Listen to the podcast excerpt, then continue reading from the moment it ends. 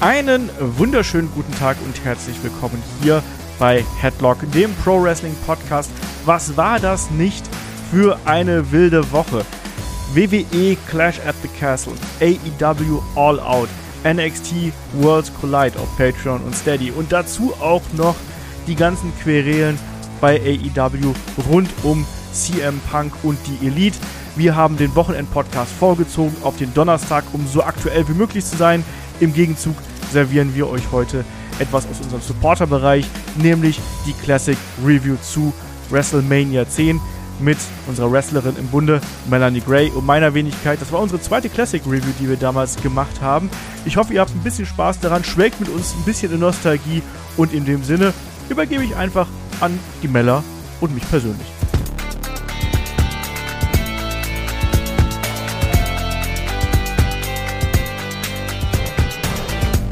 Headlock, der Pro Wrestling Podcast. Ja, hallo und herzlich willkommen zu Headlock, dem Pro Wrestling Podcast und einer weiteren Classic Review. Diesmal von euch abgestimmt. WrestleMania 10. Mein Name ist Olaf Bleich, ich bin euer Host. Bei mir ist die Melanie Gray. Wunderschönen guten Tag, Mella. Einen wunderschönen guten Tag auch dir, Olaf. Ich bin ja so gespannt, ob es besser wird als The King of the Ring. Also 93. Ja, da, da gab es ja sehr viel äh, Resonanz auf deinen Classic Review-Einstand hier. ja. Auf meinen, ja, äh, man möchte fast schon sagen, Verriss. Ich, ich glaube, die haben sich alle nur darüber amüsiert, dass du mich hinterher verprügeln wolltest. Ja, es ist ja auch verständlich. Also nach dem Pay-per-View hatte ich auch fast keine Lust mehr, noch mal eine Classic Review zu machen. Aber es muss ja weitergehen. The show must go on, richtig? ja, und ich bin ja auch clever genug, dass ich gleich die Verantwortung von mir weise und das sage, hey, ich habe die Show hier nicht ausgesucht, sondern wir hatten drei Shows zur Auswahl. Das war der Rumble 93, es war WrestleMania 10 und es war der SummerSlam 94. Ja, und es ist äh, WrestleMania 10 geworden muss ich auch sagen, ist jetzt nicht so verwunderlich. Es ist die WrestleMania, es ist die Zehner. Und es sind zwei Fünf-Sterne-Matches dabei. Das ist ja keine Überraschung irgendwie, oder? Nee, nicht so wirklich. Also bei der Auswahl dachte ich auch schon, ja komm, dann wird's doch locker Mania. genau. Ähm, hast du konkrete Erinnerungen an äh, WrestleMania 10? Also beim Gucken habe ich gemerkt, dass ich es definitiv als Kind geschaut habe. Also gerade so äh, die Yokozuna-Matches, ich war ja so ein großer Yokozuna-Hasser ähm, und war natürlich auch so ein kleiner Bret Hart-Fan und wollte immer die, die Brille haben und habe sie nie bekommen. ähm, nee, also ich habe wirklich gemerkt, okay, die habe ich definitiv als Kind gesehen. Und klar, also es hat ja auch das äh, allseits bekannte Leitermatch von äh, Shawn Michaels und Razor Ramon drin, von dem man zumindest mal gehört haben muss.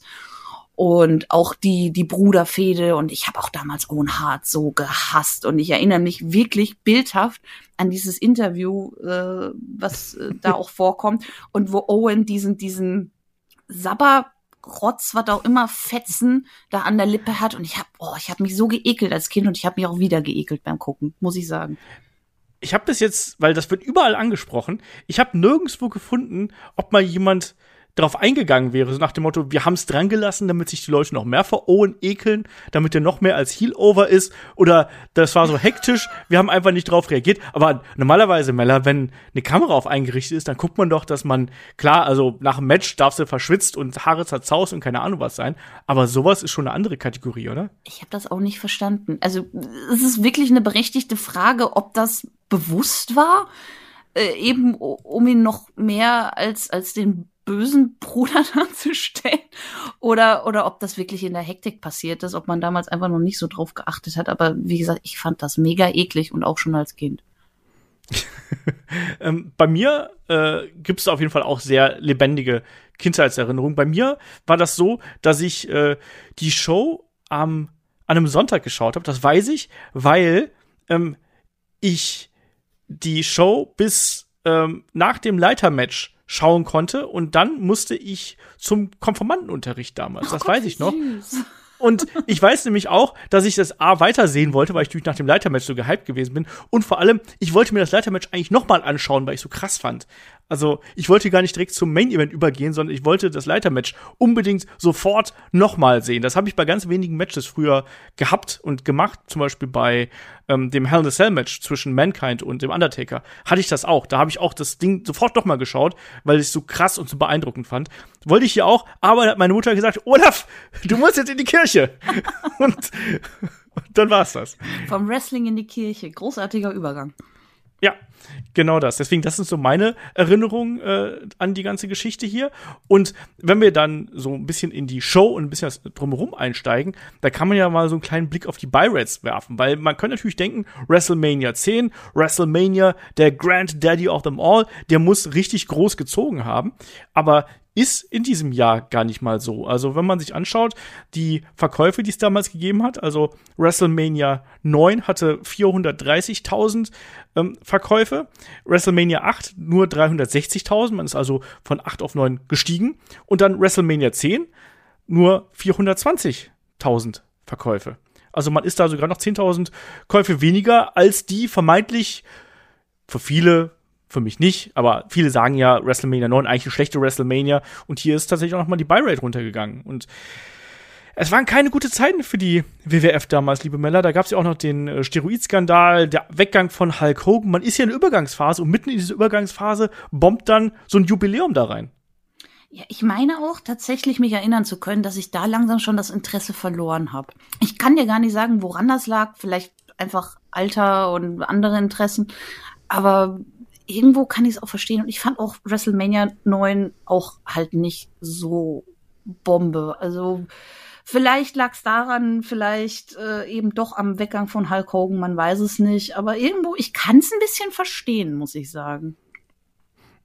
Generell hieß es damals auch, dass wohl ganz viele Entertainment-Formen, äh, die in Hallen stattgefunden haben, damals ähm, an ja, Popularität eingebüßt haben. Also sowohl was die Ticketverkäufe angeht, als auch was dann die Verkäufe äh, hier im Pay-per-Views angeht. Vielleicht haben die Leute ein bisschen mehr aufs Geld geschaut zur damaligen Zeit.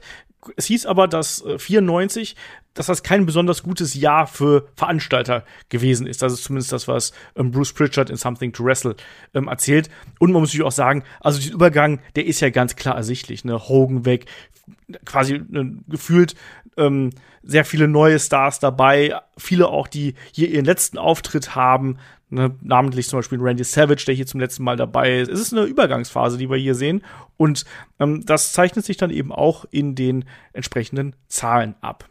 Ja, WrestleMania 10 äh, findet am oder beziehungsweise fand am 20. März 1994 statt, natürlich im Madison Square Garden in New York und wir hatten eine, ich sag mal, bunt gemischte Card mit zwei Fünf-Sterne-Matches und natürlich der ganz großen Geschichte, ähm, die sich nach dem Royal Rumble manifestiert hat. Nicht nur der Bruder-Zwist, den wir hier haben, sondern natürlich auch die Geschichte, dass wir ja zwei Rumble-Sieger gehabt haben. Lex Luger und ähm, Bret Hart. Es gab den Münzwurf, der hat Lex Luger gewonnen. Deswegen durfte der zuerst gegen Yokozuna antreten. Bret Hart, damit er auch einen Gegner hat und nicht frisch quasi in ein zweites Match reinstartet, ähm, startet hier gegen Owen Hart in den Event. Und ich glaube, damit können wir dann auch schon ähm, in die Show einsteigen, weil das ist wirklich auch der rote Faden, der sich hier durch die gesamte Geschichte zieht und durch die gesamten Events zieht. Und natürlich auch die Nostalgie. Und Mella, da muss ich erstmal fragen. Wir sehen hier als Einstieg ja ganz viele historische Bilder von ja, WrestleMania 1. Also wie hat alles stattgefunden und die Atmosphäre von damals. Wir sehen, das sind die Lauper und so weiter und so fort. Ähm, wie hast du das damals gesehen? Ähm, wie hat dir das Opening gefallen? Ja, eigentlich schon äh, ähm, recht gut, weil es, also es gibt einem natürlich sofort dieses, dieses historische, große Gefühl. So ist es ja nicht. Ich meine, wir haben auch äh, einen Little Richard, der America the Beautiful zum Beispiel mit Gospelchor und allem singt. Und das, ich meine, WrestleMania wirkt ja eigentlich immer schon recht groß, wenn man jetzt mal von den äh, ähm, getapten Ausgaben durch Corona ausgeht. Und aber was mir lustigerweise auch direkt aufgefallen ist, ähm, bei der Mania generell, also wenn man mal so die Pyrotechnik von damals und heute vergleicht, das ist oh ja. schon äh, eigentlich ein schlechter Scherz, muss man ja sagen. Aber ähm, der Garten ist halt auch klein, ne? Das darf man auch nicht vergessen. Sind, richtig, wahrscheinlich gab es auch äh, generell da so ein paar Einschränkungen. Aber es hat schon dieses, dieses Big Feeling, muss man schon sagen. Und äh, kleine Anekdote zu Little Richard von mir noch an der Stelle. Ich kannte Little Richard hauptsächlich von seinem Gastauftritt bei Full House als der Onkel der Freundin von Michelle. Also ich wusste, der macht Musik, aber ich kenne ja, ich kannte von dem gar nichts. Ich, also ich habe immer sofort diese Full House Folge da im Kopf. Also, also, aber dazu nur am Rande. ich habe gedacht, du kennst ihn nur aus der WCW als Johnny B. Bad, wo er gewrestelt hat. Was? Nein, es war nur Spaß. Ich, ist mir schon klar. so, Johnny B. Bad ist doch, ist doch vom Look her, ist er doch an Little Richard angelehnt. Das kommt ja sogar in seinem Theme-Song vor. Oh Gott. Da, da, da bin ich tatsächlich jetzt überfragt und überfordert, aber ich dachte jetzt echt so, äh, was? Also ich wusste, dass er nie gewrestelt hat, so ist es nicht, aber Okay. Ja, es ist, es ist eh eine etwas merkwürdige Wahl, weil natürlich hier, der wird ja als äh, der König des Rock'n'Roll angekündigt, so 1994. Glaube ich, gab es auch andere, die schon äh, aktuellen Könige des Rock'n'Rolls gewesen sind, aber ähm, war natürlich schon ein großer Name und ich finde, er hat das auch sehr, sehr schön gemacht mit dem ganzen Pomp und dem Drumherum. Er soll wohl sehr nervös gewesen sein, als er hier Ach. die Proben gemacht hat und soll wohl tatsächlich zuerst gesagt haben, er will nicht live singen, er traut sich nicht, er hat Angst, Was? er ist Lampenfieber. Okay. Spannend. Ja, er hat wohl zuerst wohl äh, mit Jim Johnston ähm, damals ein ähm, ja, Tape aufgenommen, wo er gesagt hat, so, nee, wir, wir spielen das ab, ich lipsinke das und äh, ich will nicht live auftreten. Das ist verrückt.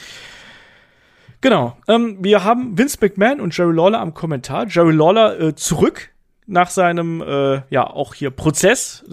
Ich sag nur Survivor Series 93, weshalb er daran nicht teilnehmen konnte, haben wir ja gesagt. Da gab es ja auch ja, Anschuldigung in seine Richtung, ist er ja von freigesprochen worden, aber deswegen hat er eine ganze Zeit lang hier verpasst, da ist er auch aus dem Verkehr gezogen worden.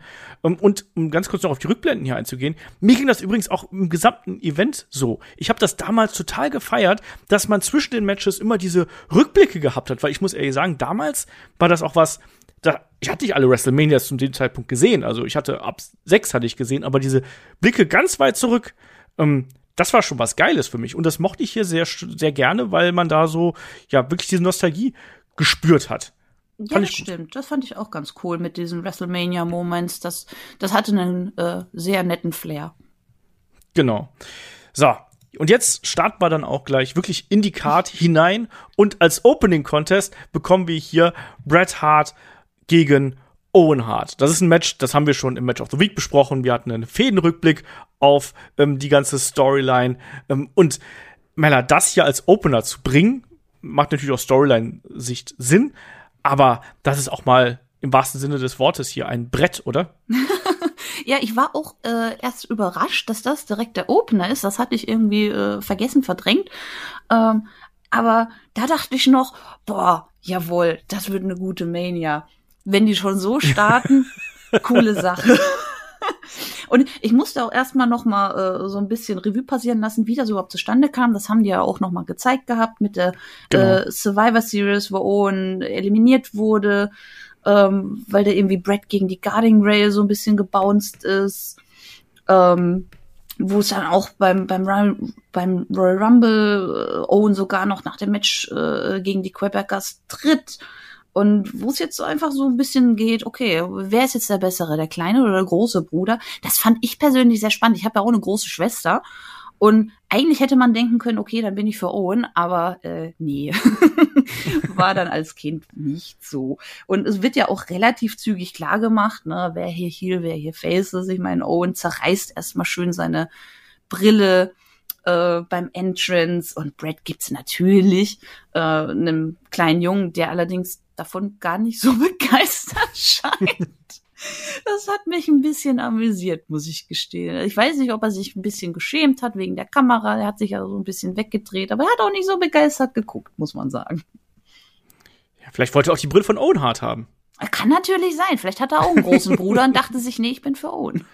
Ja, genau das. Nee, aber du sagst ganz richtig. Also man macht ja schon sehr früh klar, dass Owen der Heel ist, ähm, weil es fängt ja erstmal mit ganz viel, ich sag mal, Wrestling an. Bret Hart ist der, der eher so ein bisschen stoisch zurückhaltend ist, der nicht so emotional ist, während Owen wirklich auf 180 die ganze Zeit ist und ja auch ähm, Bret beschimpft und immer wieder sagt, hier, ich werde dir zeigen, wer der Bessere ist. Also die Emotion ist eindeutig bei Owen, während Bret Hart eher so zurückhaltend in sich gekehrt ist. Und dann gibt's ja auch nach kürzer Zeit direkt schon die Ohrfeige ähm, von ähm, Owen gegen Brett und da ist dann auch schon klar, okay, also während Brett sich vielleicht ein bisschen zurückhält, ist Owen derjenige, der, ja, der hat auch kein Problem damit, seinem Bruder ins Gesicht zu schlagen. Und ich finde, das braucht ja auch eine ganze Zeit lang, bis dann wirklich der erste Schlag hier kommt. Und das finde ich eben so spannend. Du merkst eben noch, dass Brett, der ja auch in der gesamten Geschichte lange Zeit gesagt hat, nee, ich werde nicht gegen meinen Bruder wresteln. Das zieht sich hier auch noch mit in das Match hinein. Ich meine, irgendwann reicht's, ne? Irgendwann reicht's, wie das so ist, ne? Wenn die kleinen Brüder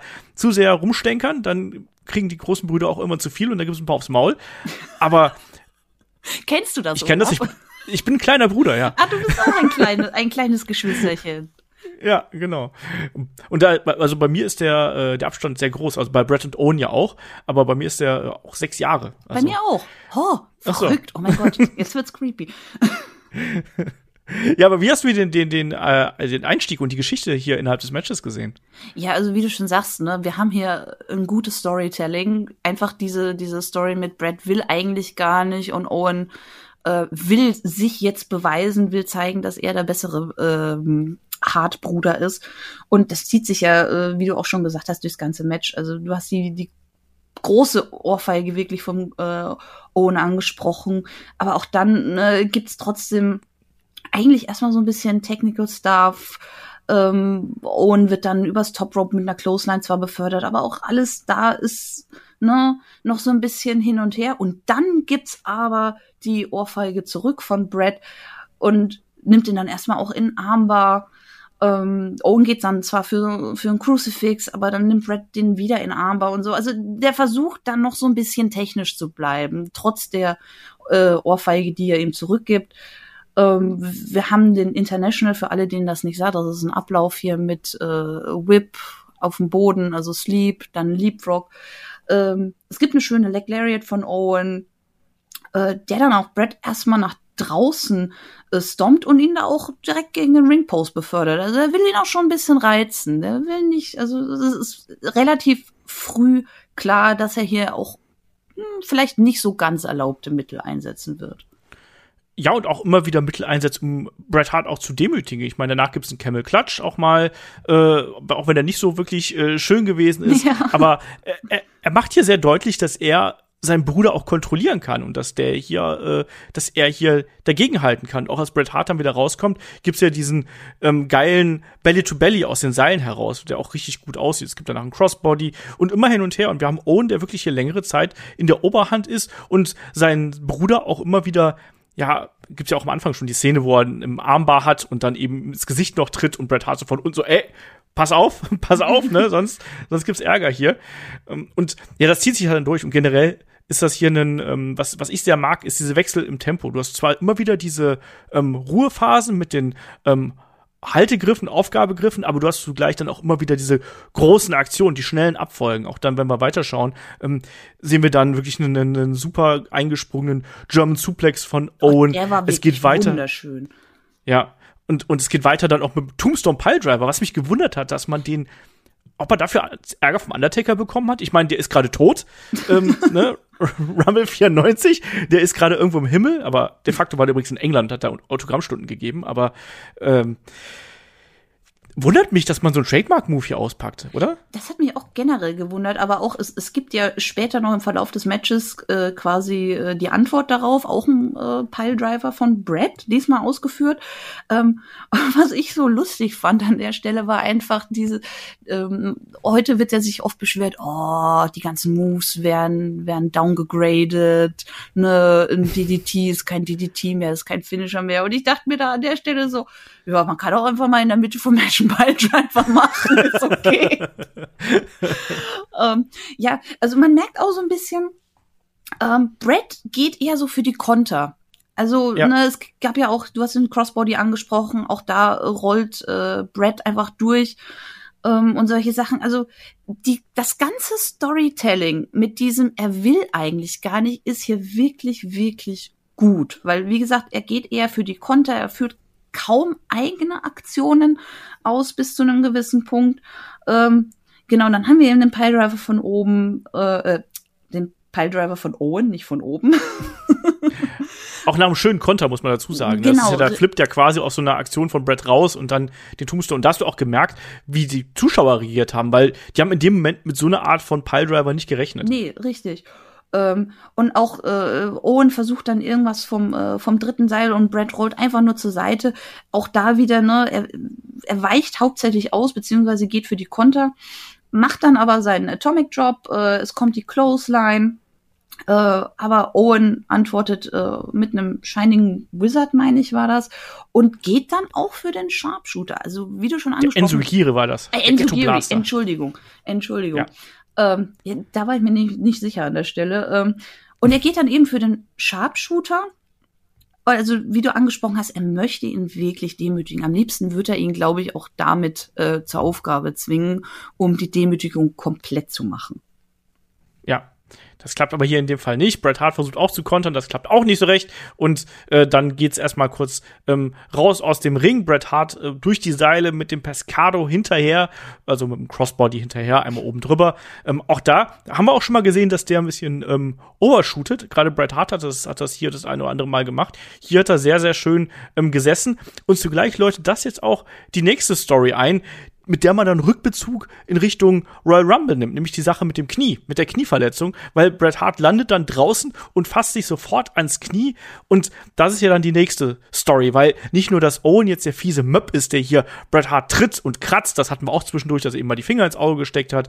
Ähm, wir hatten auch einen Cheap Shot im Match, also da war alles dabei, was so das Einmaleins des Heel-Daseins äh, angeht. Aber hier war es natürlich dann so, Bret Hart hatte dann ganz offenkundig eine Verletzung und Owen, ja, attackiert sofort das Bein, er schlägt das Bein gegen den Ringpfosten einige Male, ähm, es gibt einen Dragon Screw und Bret Hart, sei- der arme Bruder hier, der, ja, merkt das ganz gut. Es gibt auch einen Figure Four Leg Lock und ja, also ich finde das, äh, ja, wir haben das Match schon tausendfach besprochen, ne, muss man dazu sagen. Aber es ist immer wieder gut und das macht ja auch in einem Match aus. Ich meine, das musst du mal überlegen, das ist jetzt 27 Jahre her oder so.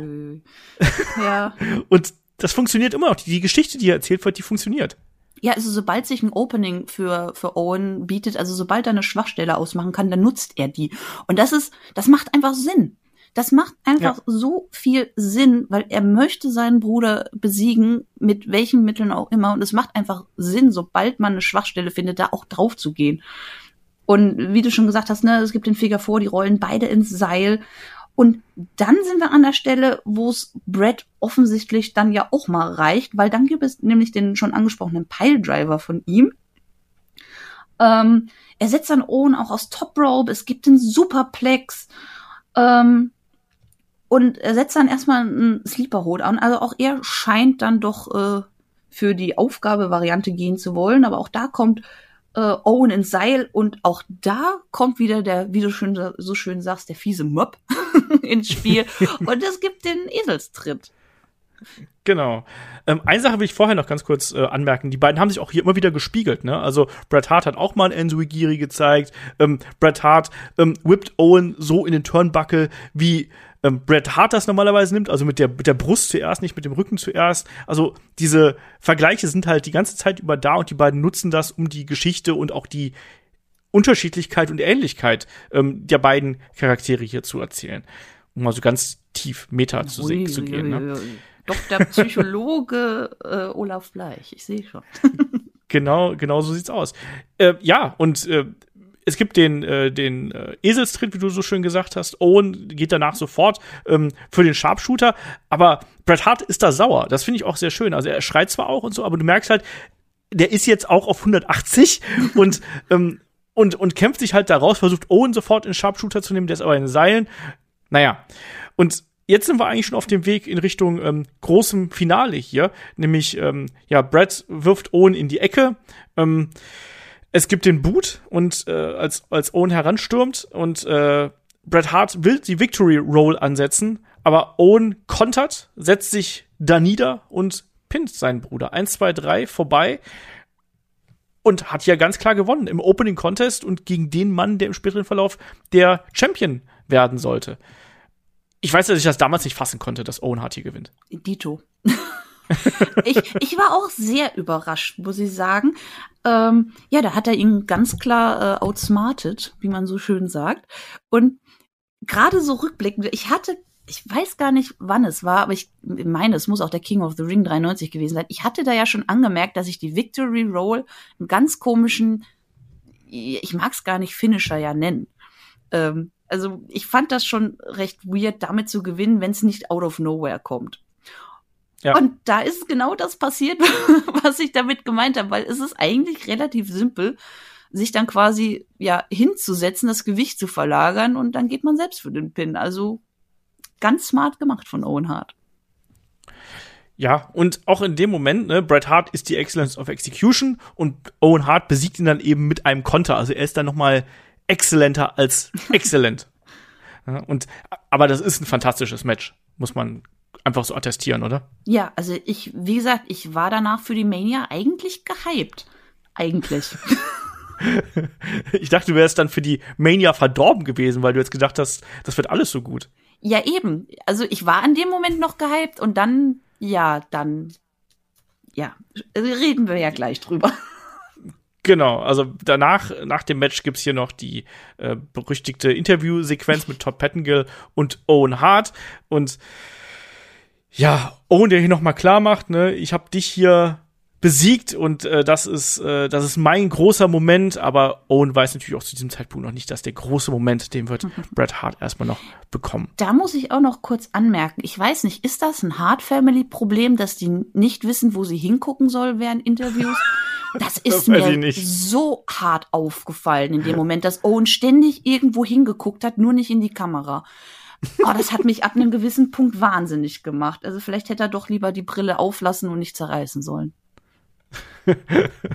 ich hab keine Ahnung, ehrlich gesagt, ob, ob die da, ob man den da nicht gesagt hat. Vielleicht haben sie auch gesagt, schau nicht in die Kamera, das wirkt natürlicher. Ich weiß es nicht. Ähm, aber auf jeden Fall geht's hier weiter mit äh, der Show und vor allem dann auch mit was ganz anderem. Also die Kontraste, die hier innerhalb einer Show gesetzt werden, die sind absolut drastisch, weil wir bekommen ja erstmal hier ähm, einen neuen Howard Finkel, der hier einen Toupet verpasst bekommen hat. ich, ich fand das damals schon nicht witzig, ich finde es heute auch nicht witzig. Nein.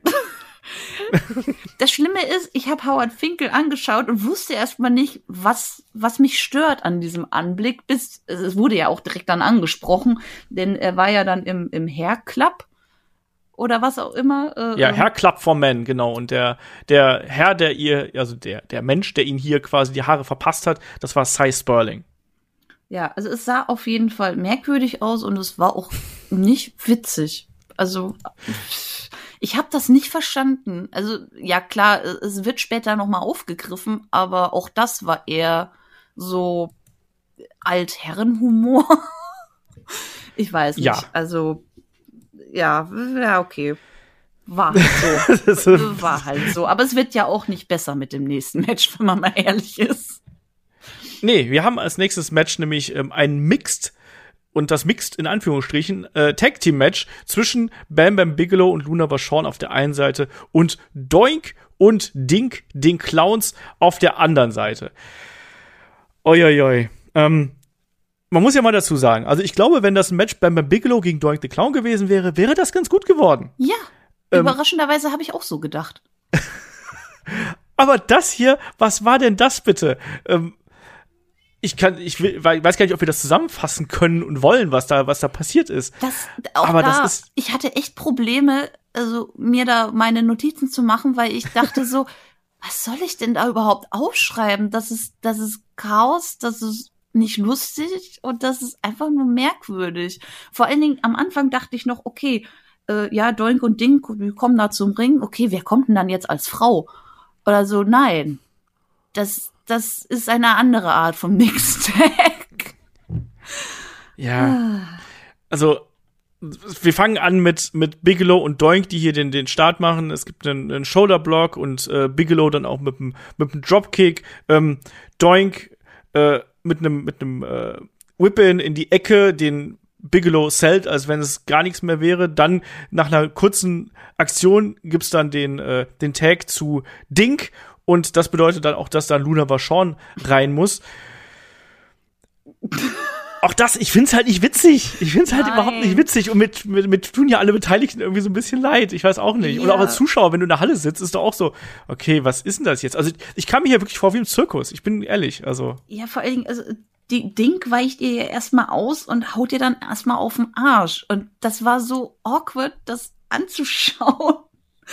Vor allen Dingen, also, äh, ja, ich, ich weiß nicht. Und äh, Luna wirkt ihn dann auch so im, im Seil und der Ding rennt dann irgendwann einfach nur noch rum und, und, und kickt Luna und ah, ich, ich, ich krieg das alles gar nicht mehr so zusammen, aber es ist, es ist einfach nur strange. Also irgend, Luna geht dann auch irgendwann aufs Top Rope und, und für einen Splash, glaube ich, war das und, und Ding weicht ihr aus und, oder oh Gott, ich krieg's ehrlich gesagt nicht mehr komplett zusammen. Auch, auch der Body Slam gegen Ding von Luna, das, das wirkt alles so seltsam und irgendwie auch ein bisschen falsch. ja, also äh, das war, hat damals schon sehr merkwürdig gewirkt und äh, war eher so ein bisschen gefühlt Vince McMahon Humor. Also ich meine, die Fehde zwischen äh, Bigelow, Vachon und den Clowns, die ging ja schon eine ganze Zeit lang, auch da Richtung Survivor Series und davor. Und im Endeffekt ist ja daran auch Doink dann quasi zum Babyface geturnt. Ähm, da gab's auch Tortenattacken, ja, eigentlich wie heute, wenn man Ich ehrlich wollte ist. gerade ne? sagen, es ist, ist kein großer Unterschied vom Humor gefühlt. Ähm, aber hier wrestlerisch war das natürlich eine Katastrophe. und auch wenn man jetzt sagt, das sind Comedy-Spots oder so, das war halt einfach nur äh, Aber es war nicht mal gute Nicht- Comedy. Nein, eben, das war ja das Problem. Und du hast gesagt, also dann, dann, dann rennt Dink um sie rum und Luna fängt sie dann ab, äh, halt fängt ihn dann ab, indem er sie ihm in den Magen tritt. Ähm, dann soll, will, will Dink im späteren Verlauf auch noch aufs Top Rope und ich weiß nicht genau, was für eine Aktion er vorgehabt hat, weil er landet ja und macht so einen Flip nach vorne. Ich weiß nicht genau, wie man das aus der Bewegung heraus schafft. Äh, aber man weiß es nicht. Also eigentlich dieses Match ist dann ansehnlich, wenn Bigelow im Ring und Doink im Ring sind, weil die sind durchaus äh, da in der Lage, ein gutes Match zu zeigen. Damals Doink ja noch äh, dargestellt von ähm, Ray Apollo, also das nicht wollte von. ich gerade ähm, fragen. Welcher Doink war's äh, denn überhaupt? es war der, äh, es war der Ray Apollo Doink, weil äh, Matt Osborne war, meine ich, ein halbes, drei, dreiviertel Jahr vorher hat er, meine ich, die, die Promotion verlassen gehabt. Ja, also jetzt lage mich nicht auf dem, auf dem Zeitraum fest, aber äh, es ist auf jeden Fall Ray Apollo. Ja. Und am Ende, ich glaube, können wir auch abkürzen, oder? Ja, bitte. Also weil auch das, weil auch das, was nach dem Pin passiert ist, ist ja auch irgendwie sehr, sehr seltsam. Also wir haben auf jeden Fall das Finish, dass äh, Bam Bam Bigelow den Headbutt vom Top Rope zeigt äh, und dann eben Doink pinnt. Ähm, danach geht Dink noch auf Bam Bam los, woraufhin äh, Luna ihn tritt und nochmal Body slammt. Äh, dann gehen beide, also Luna und Bam Bam Bigelow, anscheinend für, für ein Double Splash auf Dink. Der Ja. sollte anscheinend ausweichen, aber irgendwie hat ihn Luna dann doch noch erwischt. Und dann, dann verabschieden sich auch alle Beteiligten relativ zügig aus dem Ring, was mich sehr gefreut hat. Ja, äh, es ist halt wirklich äh, nicht gut und auch nicht lustig und Nee. das war einfach nur Crap. Also das ist wirklich feinster Wrestling-Trash, aber nicht unbedingt der witzigen Art und Sorte. Ne? Also, uiuiui. Naja, machen wir weiter. Apropos merkwürdige Sachen. Wir haben ein Bill Clinton-Double im Publikum. Worauf ich dich noch gefragt habe, ob es wirklich Bill Clinton ist. Also, ne, mir war schon klar, dass es nicht der echte sein kann, aber ich dachte mir so, warum? Also, ja, wir haben Bill Clinton in der äh, Präsidenten-Area, also in so, in so einer, äh, ich mag es gar nicht Loge nennen, das war so ein Bretterverschlag gefühlt, mit amerikanischen Flaggen, glaube ich, auch dran. Äh, natürlich sitzt auch IRS dabei, also hinter ihm schräg weil die haben natürlich bestimmt noch ein bisschen Steuersachen zu besprechen. Aber ja, auch das war so, warum? Warum? Ja, es war WrestleMania. Hallo, da muss der Präsident dabei sein. Ja, und, und noch ganz viele andere Stars, die dann noch kommen, aber man sieht ja, die Buy-Rates waren trotzdem nicht gut. ja, und es wird ja auch nicht besser, ne? Nein. Also, wir haben jetzt als nächstes Match noch das ähm, False Count Anywhere Match zwischen dem Macho Man Randy Savage und dem ja, nicht ganz frisch geturnten, aber dann doch ziemlich böse und übel gelaunten Crush ähm, hier.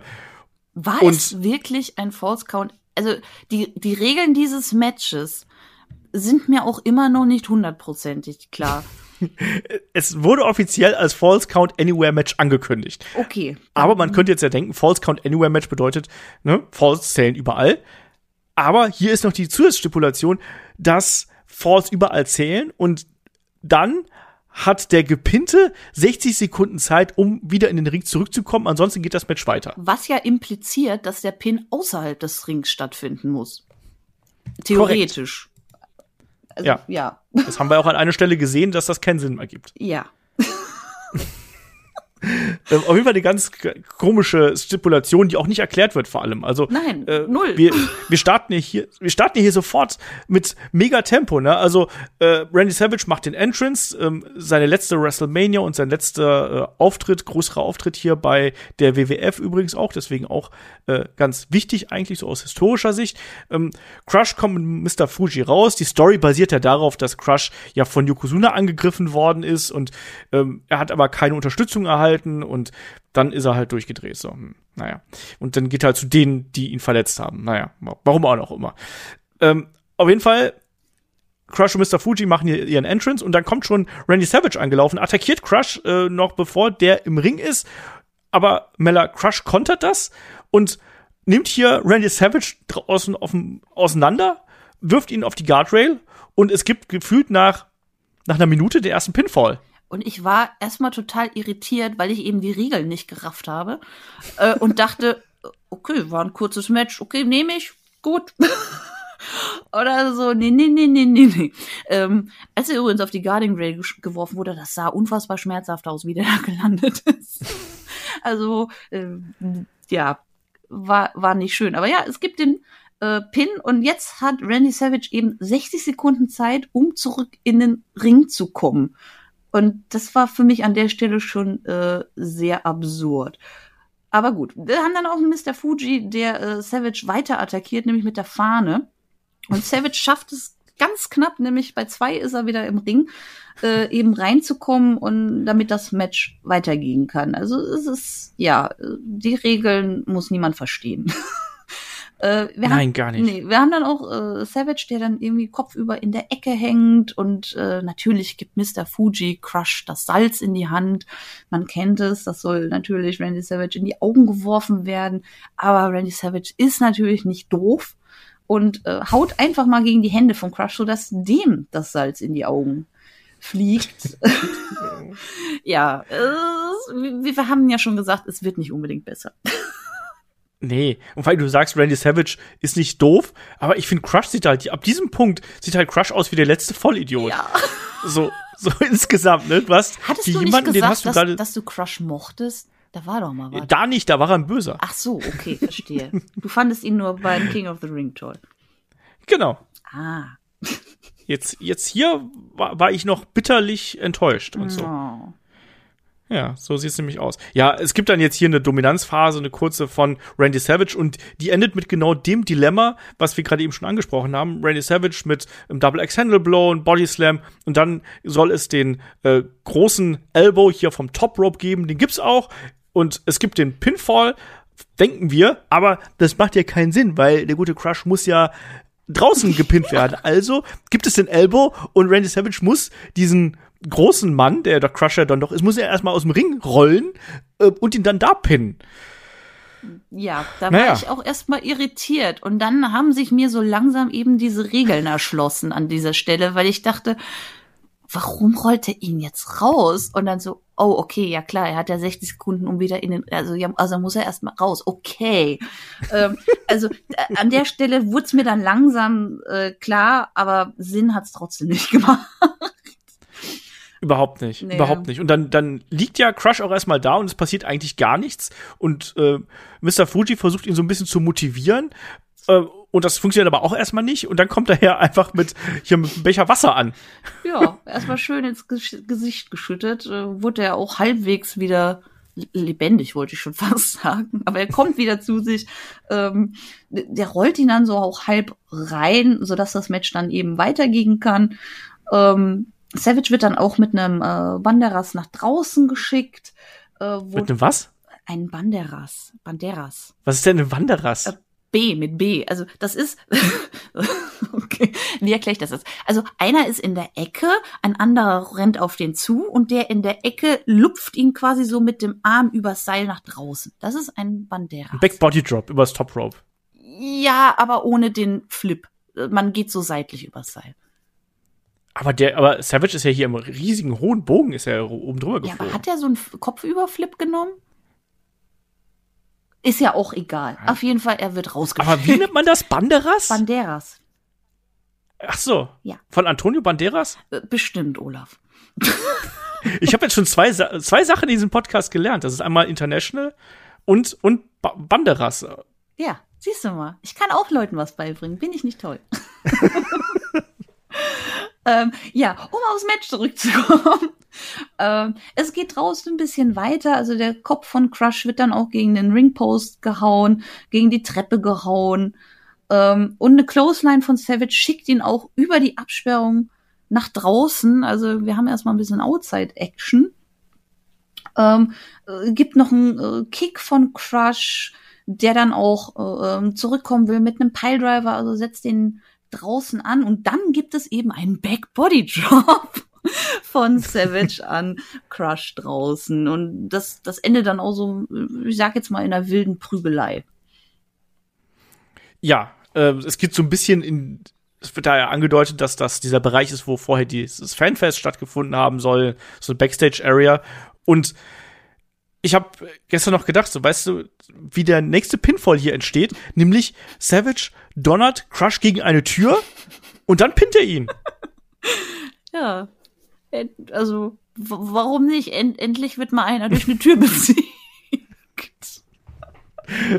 und und also wie gesagt, ab diesem Punkt mit dem Seil sieht Crush halt aus wie ein Idiot und das setzt sich halt hier fort. Er verliert dieses Match, indem er mit dem Kopf gegen eine Tür schlägt. Wird dann gepinnt und dann versucht ja Randy Savage noch diesen Flaschenzug, der da aus dubiosen Gründen steht, zu nutzen, bindet Crush an den Füßen fest, versucht ihn hochzuziehen, aber hat dann das Ende vom Seil nicht richtig festgeknotet, sodass Crush dann nach drei Sekunden wieder runtergeht. Und ich weiß, dass ich damals vom Fernseher gesessen habe und so, dieses Zeitlimit lief ja dann schon, ne? Das hieß ja dann, äh, ist gepinnt worden, 60 ja, Sekunden. Ja. Aber warum, warum hat sich dann einfach, also, der hätte ihn jetzt einfach in, in Side Headlock nehmen können und dann wäre Crush auch nicht mehr zurück zum Ring gekommen. Ich habe das auch nicht so ganz verstanden. Ich hatte nur so ein bisschen der weiße High-Flashbacks quasi wieder dahin. ich weiß warum. um, ähm, ja, also er, er, hätte auch irgendwas auf ihn drauflegen können. Er hätte ihn einfach so am Seil festbinden können, aber nee, er wollte ihn wohl auch noch ein bisschen demütigen. Keine Ahnung.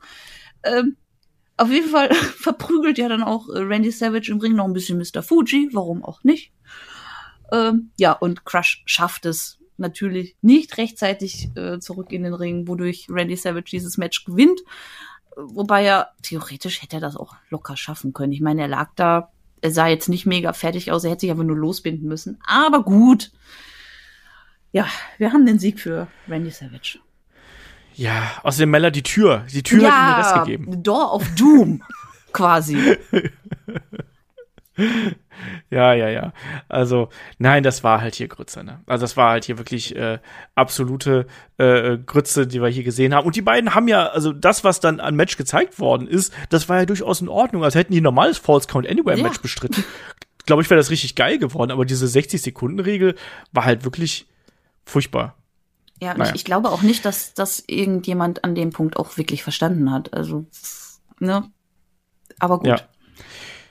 So ist es. Ähm, wie gesagt, Randy Savage hat dann im Nachgang noch ein paar äh, Auftritte gehabt hier als äh, Kommentator bei äh, der äh, WWF natürlich hier beim SummerSlam war er unter anderem auch dabei und dann hat er aber kurze Zeit später hat er dann äh, ja die äh, ganze Geschichte hier auch verlassen und hat ja dann einen Vertrag bei der WCW unterschrieben und das war ja im Herbst ähm, 1994 ist er dann ja gewechselt. Ähm, Hogan war ja dann auch schon drüben. Insofern ähm, war das dann der Weg, den er gegangen ist. Ja, wir sehen nochmal hier den Fake Bill Clinton, der jetzt diesmal äh, mit IRS sich unterhält und IRS, der sagt, hey, Sie sind doch garantiert jemand, der jemanden braucht, der sich mit Geld auskennt und dann sagt er so, äh, ne, gerade nicht und dann sagt ja auch Irwin, äh, ah, scheiß da hier so, ja, gut, dass Sie die Steuern erhöht haben, da sind wir alle glücklich drüber. Also, naja. Ja, bisschen ganz, das ganz Gimmick. Gut spielen. Ja. Mehr war das nicht. Ja, und dann äh, gibt's äh, Ladies Action hier, Mella. Ja, und ich dachte noch so, oh cool, Alondra Blaze, freue ich mich drauf. Ja, habe ich dann nicht mehr so. also wir haben jetzt, äh, ähm, Alondra Blaze ist ja Champion, äh, die hat ein Match gegen Leilani. Jetzt musst du mir kurz helfen. Ich habe immer Leilani Kay gesagt. Aber ich bin mir jetzt nicht sicher, ist es Leilani Kay oder Kai? Ich glaube Kai.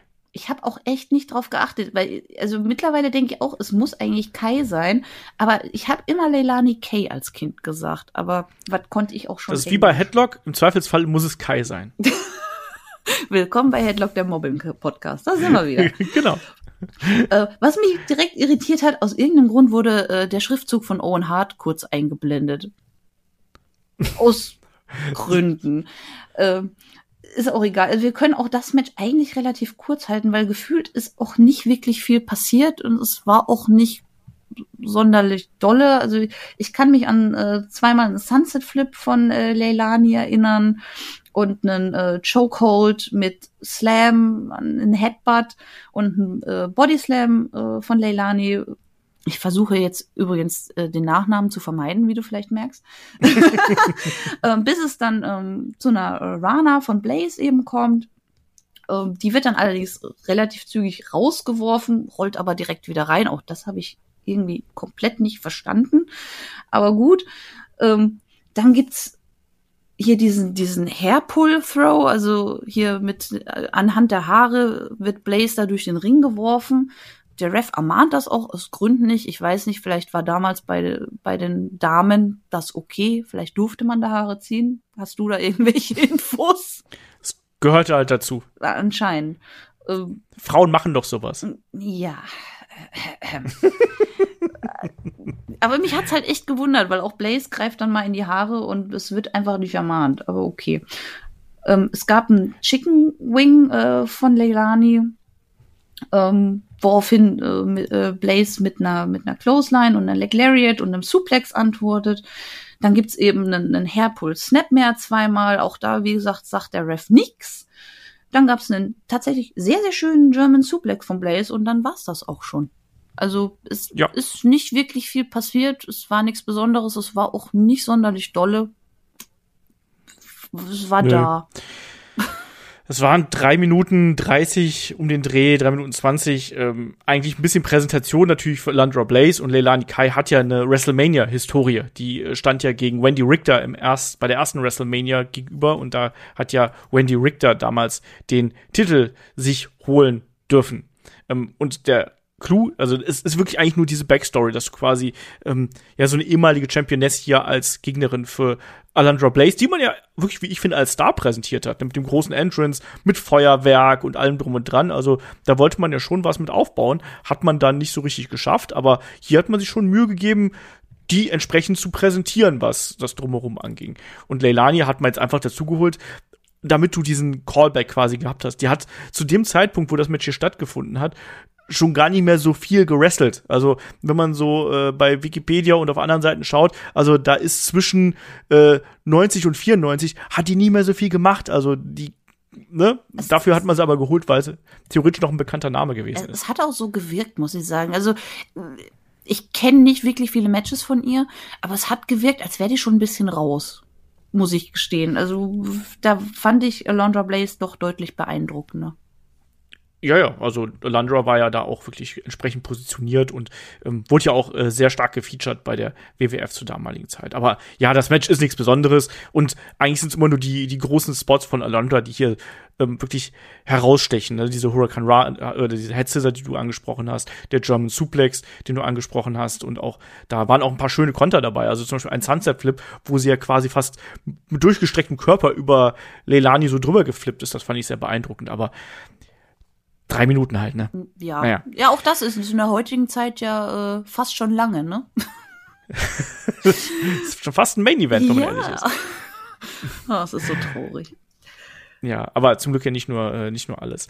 Ähm, ja, apropos äh, äh, Frauen, wir sehen auch hier eine äh, Rhonda Shear, die äh, Moderatorin Up All Night damals, also Late Night Show hier zu sehen gewesen ist mit Burt Reynolds. Und auch da ging es vor allem eigentlich um Brüste. Ja, Man kann es nicht anders sagen, es war doch so. Ja, äh, und, und sie und um Burt Reynolds, dass der ein geiler Typ ist. ja, und du hast HBK vergessen, der ja erstmal dazu kam. Stimmt, Shawn Michaels habe ich auch vergessen. und, ja. und sich erstmal an. Ronda rangemacht hat, bis dann eben äh, Burt Reynolds Stimmt. sich an Ronda rangemacht hat und die davon sehr begeistert war. Also von beiden gefühlt. Äh, ja, die haben allerdings, also es ging nicht nur um Brüste, das ist gelogen. Die haben Werbung fürs Fanfest gemacht, Stimmt. beziehungsweise das nochmal angesprochen. Also nicht ganz nur Brüste, fast nur Brüste. Aber schon einiges. ja.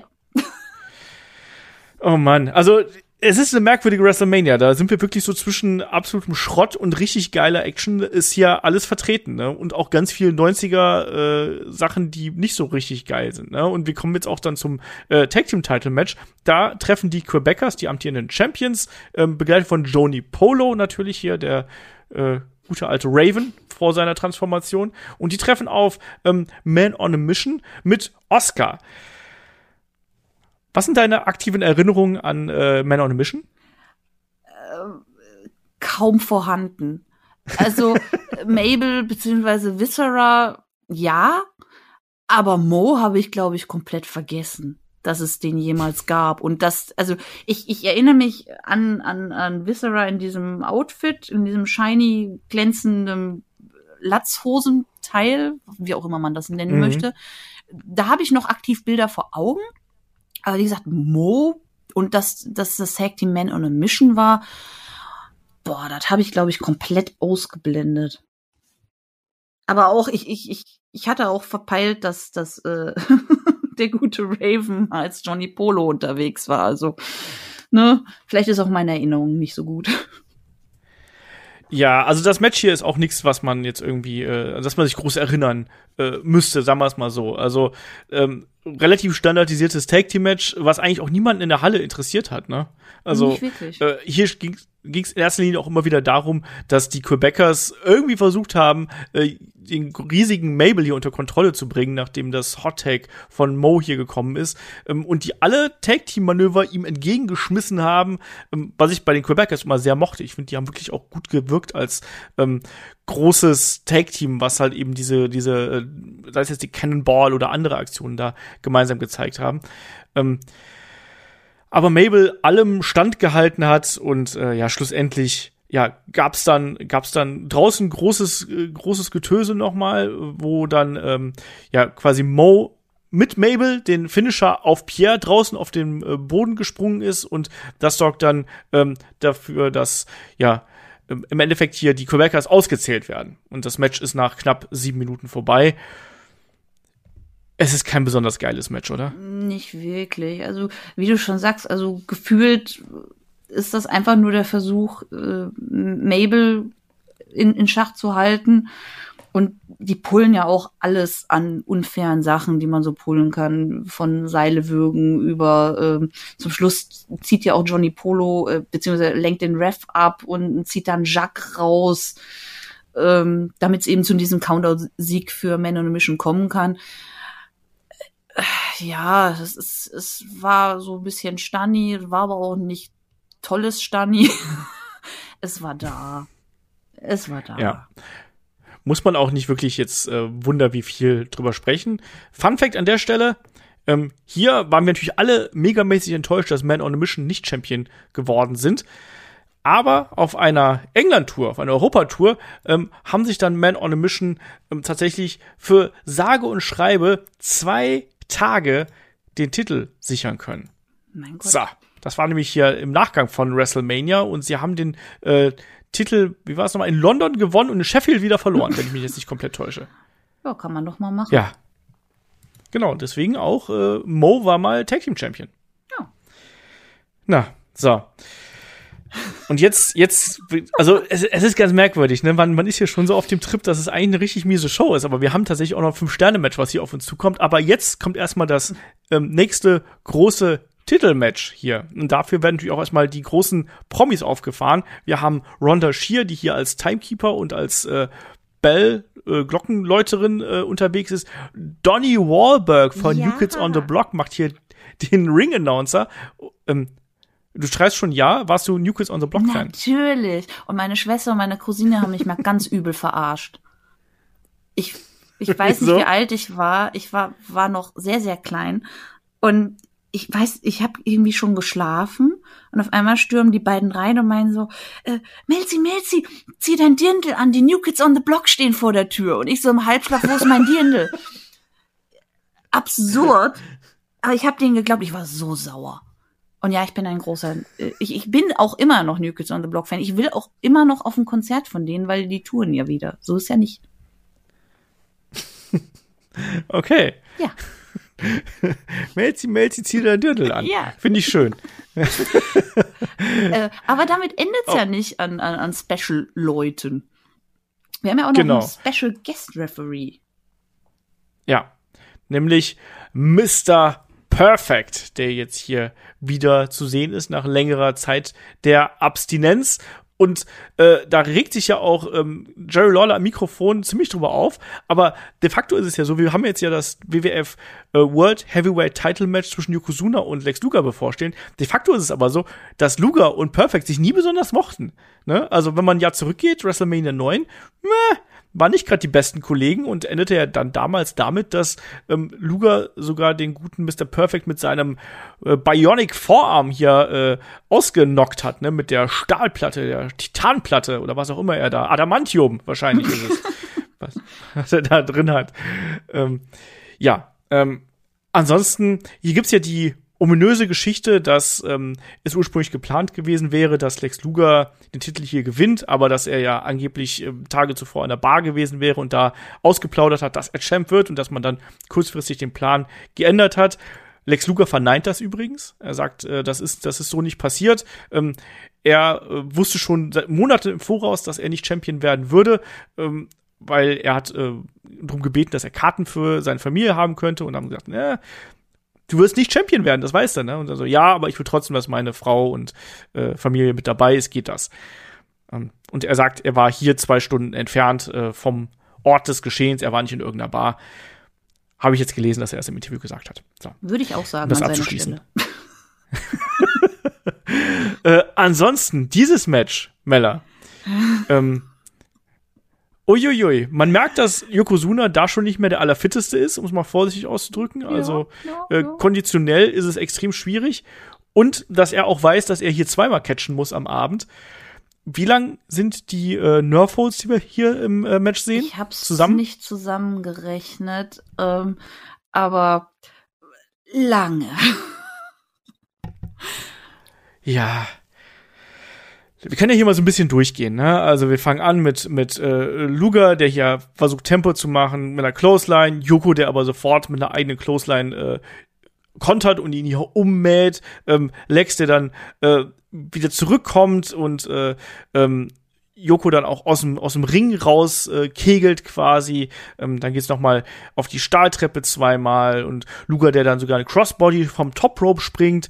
Ähm, und er versucht dann den Body Slam. Das klappt aber natürlich nicht. Hier Anleihen an 1993 SummerSlam oder beziehungsweise USS Intrepid, wo wir den ja auch dann zum ersten Mal gesehen haben. Ähm, ja, und dann äh, geht eigentlich das ganze Dilemma los, oder? ja, denn dann kommen die Nerfholz. genau, dann, dann kommt die Dominanzphase von Yokozuna. Oh, das und hast du nett ausgedrückt. der macht halt nicht viel, ne? Nee, nee, wahrlich nicht. Also, wie gesagt, wir haben, wir haben den ersten Nerfhold, da kommen dann auch schon schön die USA-Chants. Ähm, äh, es gibt einen kleinen Spot hier, äh, wo Luga zweimal was äh, duckt, äh, die dann irgendwie zusammenstoßen und er dann wieder down ist und dann wieder der Nerfhold angesetzt wird. Es geht kurz raus, geht aber auch wieder rein. Es gibt den nächsten Nerfhold. Und so zieht sich das durch. Also es gibt dann auch wieder ein Fightback von Luger, wird dann von Yokozuna niedergeschlagen. Es gibt den Nerfhold.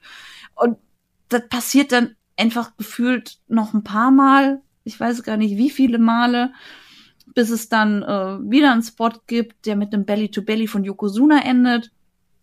Ähm, und also ja, äh, wir hatten ja noch gar nicht erwähnt, dass Yokozuna auch ein, ein Turnbuckle-Pad entfernt hat im Match. Richtig, relativ früh im Match sogar, ja. Stimmt, das hatten wir äh, kurz übersprungen, weil dessen Kopf fliegt dann natürlich, also ist ja fast immer der, der es aufbaut oder entblößt, fliegt letzten Endes dagegen.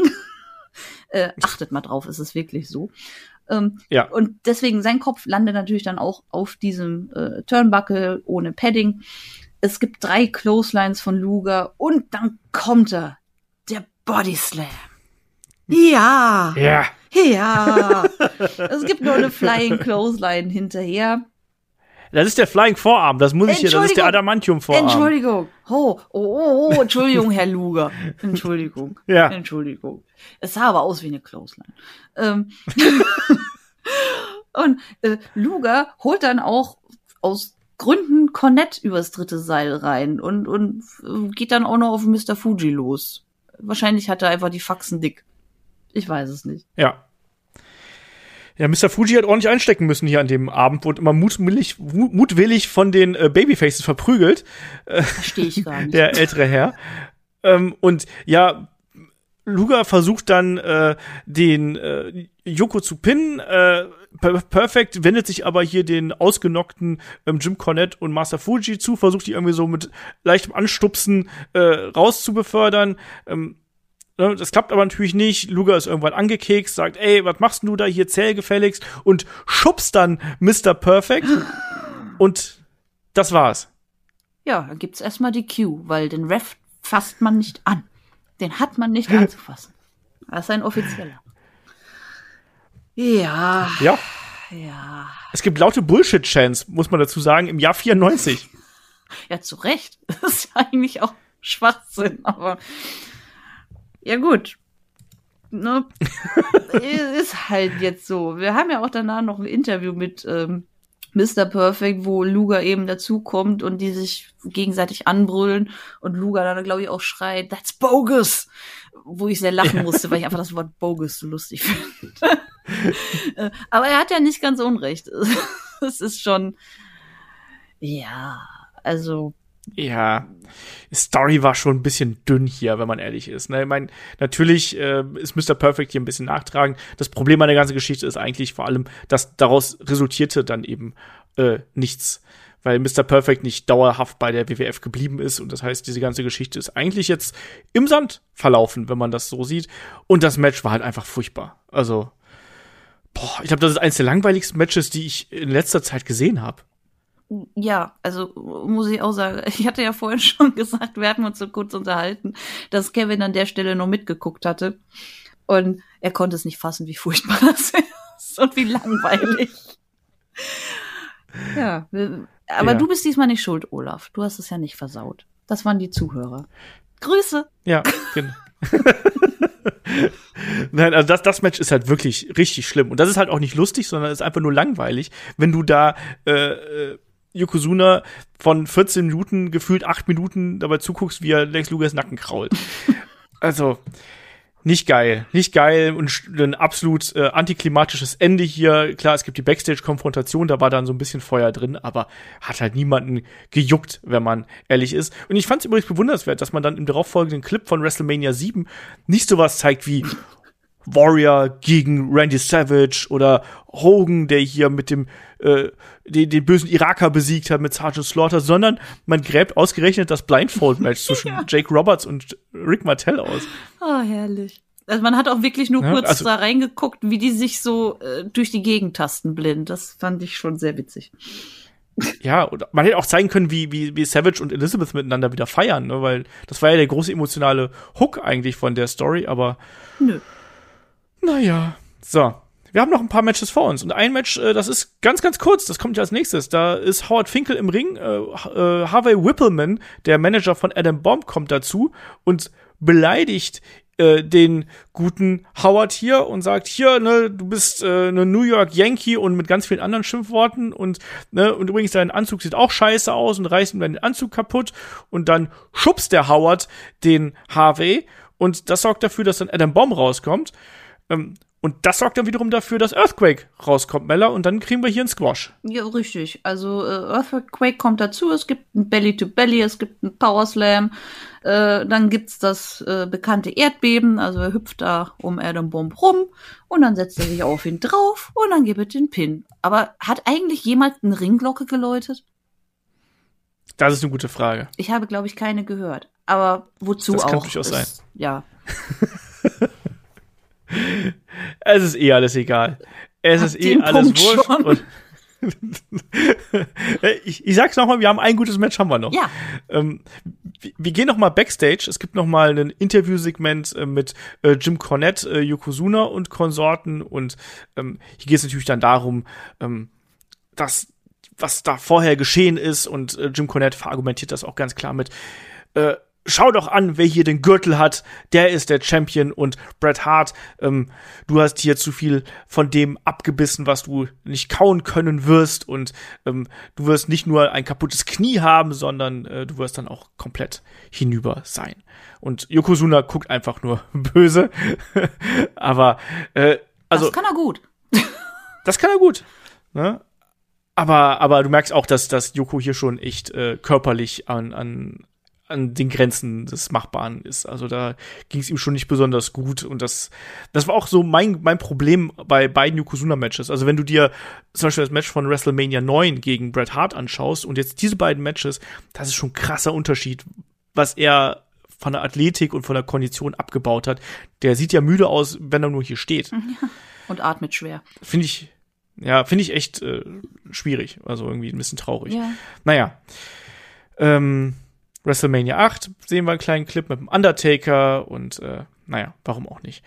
Ähm, und dann kommen wir in Richtung ja, dem zweiten großen Match und das zweite Match, an das man sich äh, wahrscheinlich am meisten erinnert, ähm, wenn man diese äh, Veranstaltung sich anschaut, nämlich das Leiter-Match zwischen Shawn Michaels und Razor Ramon und es geht natürlich hier um beide Gürtel, also um den doppelten IC-Titel, den alten falschen von Shawn Michaels und den neuen von Razor Ramon.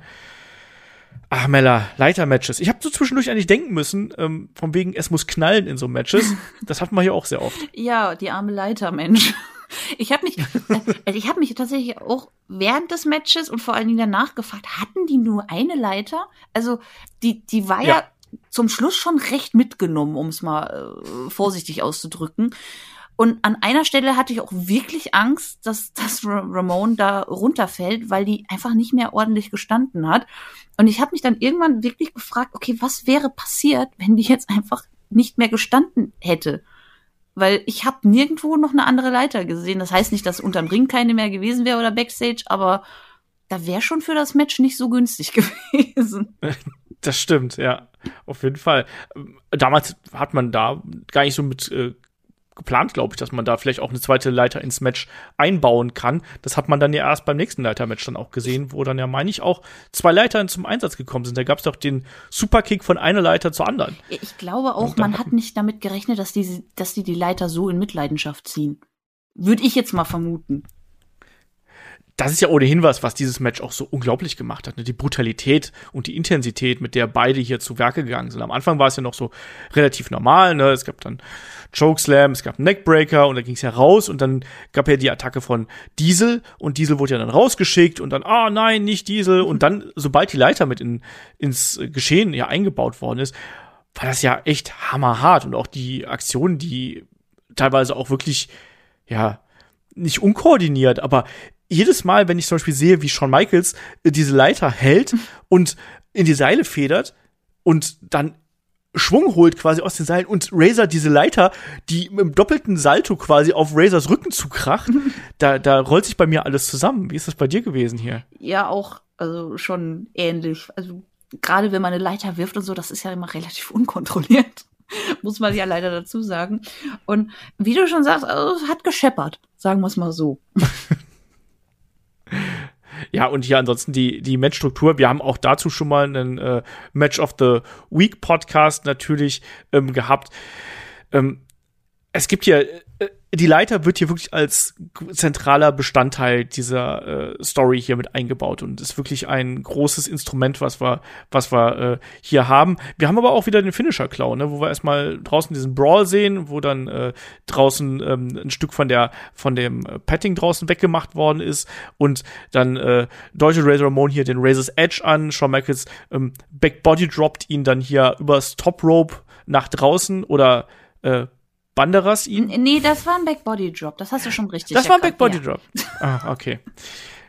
ähm, ja, und dann, dann geht's halt wieder rein und äh, ja, da geht's dann auch ordentlich zur Sache mit der Leiter. Gerade Shawn Michaels ist ja hier sehr kreativ mit, ja, als, als Rambock und von oben äh, auf, auf ihn äh, da nieder. Ähm, Mella, wie hast du hier den Kampf gesehen? Ja, also es war tatsächlich, wie du sagst, ein Kampf. Also beide wollten diese Gürtel und ähm, es gab ja zwischendurch auch noch mal was für die Ladies, weil Shawn Michaels die Hose runtergezogen wurde. Ah, wie viele nackte Wrestler-Ärsche ich in meinem Leben schon gesehen habe. Ach ja. Ähm. Aber hat ihn nicht davon abgehalten, dass er auch noch in Elbow springt. Richtig, genau. Er hat ihn ja, ähm, er hat Ramon ja dann äh, weggetreten, der ihn im Knöchel so ein bisschen auch hatte, ähm, und kommt dann eben mit einem Elbow-Drop von der Leiter runter, äh, räumt die dann in die Ecke verpasst äh, Ramon noch einen Body Slam und springt dann eben von der Leiter aus der Ecke, ein Splash auf ihn, äh, versucht dann auch eben wieder für die Titel zu gehen, dann wirft äh, Razor aber die Leiter um, es gibt einen Slingshot, also HBK landet da auf den Seilen. Ähm, und dann gibt's auch wieder einen ganz komischen äh, Double Down, nachdem die irgendwie zusammengestoßen sind. Also das, das ist der zweite Zusammenstoß, wo, wo die beide dann liegen oder mindestens einer, der aber irgendwie komisch aussah. Ja, sind so Kopf an Kopf gegeneinander gerasselt. Ja. Vor lauter Kampf ja. und so. Okay, wenn du das so was machst. ja, also danach geht's dann eben auch entsprechend weiter. Also Razor ähm, wirft dann quasi Shawn Michaels hier mit dem Reversal in die Leiter, die äh, angelehnt gewesen ist. Shawn Michaels fliegt oben drüber. Generell die Art und Weise, wie Shawn Michaels hier natürlich bumpt, äh, crazy. Ne? Also auch das, das Finish, da habe ich mich jetzt noch mal. Das ist so ein Kampf, den habe ich schon tausendmal gesehen. Ich weiß nicht, wie oft ich den schon geschaut habe. Ne? Aber hier ist immer wieder was dabei, was mich in der aktuellen Situation, in der ich mich befinde und in dem Moment, wo ich das dann schaue, immer wieder aufs Neue begeistert. Und hier waren es jetzt diesmal waren es die Bumps, die Shawn Michaels genommen hat und im Speziellen dann auf äh, das Finale bezogen. Also da hatte ich richtig Spaß dran. Naja, ähm, Razor will auf jeden Fall dann natürlich hier ähm, Shawn Michaels heimzahlen, benutzt dann selber die äh, Leiter dann vermehrt als Waffe. Ähm, es gibt einen, ähm, einen Slingshot in die Leiter, ähm, äh, die angelehnt gewesen ist. Und Shawn Michaels, genau. Ähm, äh, hält sich dran fest und fällt noch rückwärts mit dem Ding hin. Das ist alles draußen außerhalb des Rings, fand ich auch super. Ähm, ja, es gibt dann Stuhl, einen Schlag mit der Leiter dann eben auch noch mit dabei und ja, dann, dann versucht äh, Razor auch hier den ähm, äh, das erste Mal dann für die, für die Gürtel zu gehen. Ähm, Shawn Michaels holt ihn dann aber mit einem Double X Handle Blow von der äh, Leiter runter und ich glaube, das ist noch nicht die Situation, die du meintest, ne? aber hier ist ja die Situation, wo Shawn Michaels am Boden liegt und die Leiter fällt noch auf ihn drauf. Ja, ich glaube, das war ähm, also es ist. Äh also ich weiß, welche Situation du meinst, weil das ist die, was du meinst, ist das, was danach passiert ist, wo die beiden gehen hoch, schlagen sich da oben und dann gibt's ja diesen Suplex Body Slam von Razor ja, gegen Shawn genau, Michaels. Genau, genau, genau, genau. Und dann gibt eben die Leiter so ein bisschen äh, nach an der Stelle. Und da dachte ich mir schon so, oh, oh, oh, oh, oh, oh. Äh, hoffentlich hält die noch, dass einer wirklich mal hochsteigen kann. ja, weil, weil es ist ja hier so, dass dann Razor, ich glaube, der hätte eigentlich oben stehen bleiben sollen. Ich glaube auch. Und Ne? Und, und hat, also ich finde ja auch die Aktion richtig geil, weil das war ja kein richtiger Suplex, sondern das war ja eher so ein, ja, so ein Wegwerfer ja, irgendwie, der ne? hat ihn also einfach hohen Bogen. runter. Es war kein richtiger, die, die also die, die haben ja auch nicht für einen Suplex gestanden, die standen sich ja nicht genau gegenüber, sondern der hat den eben ja. so seitlich einfach runtergeflippt. Ja. Ähm, ja, und dann, dann verliert ja Razor die, äh, das Gleichgewicht und fällt dann ja so seitlich auf die Leiter drauf, die sich ja dann irgendwie ganz merkwürdig ähm, verbiegt.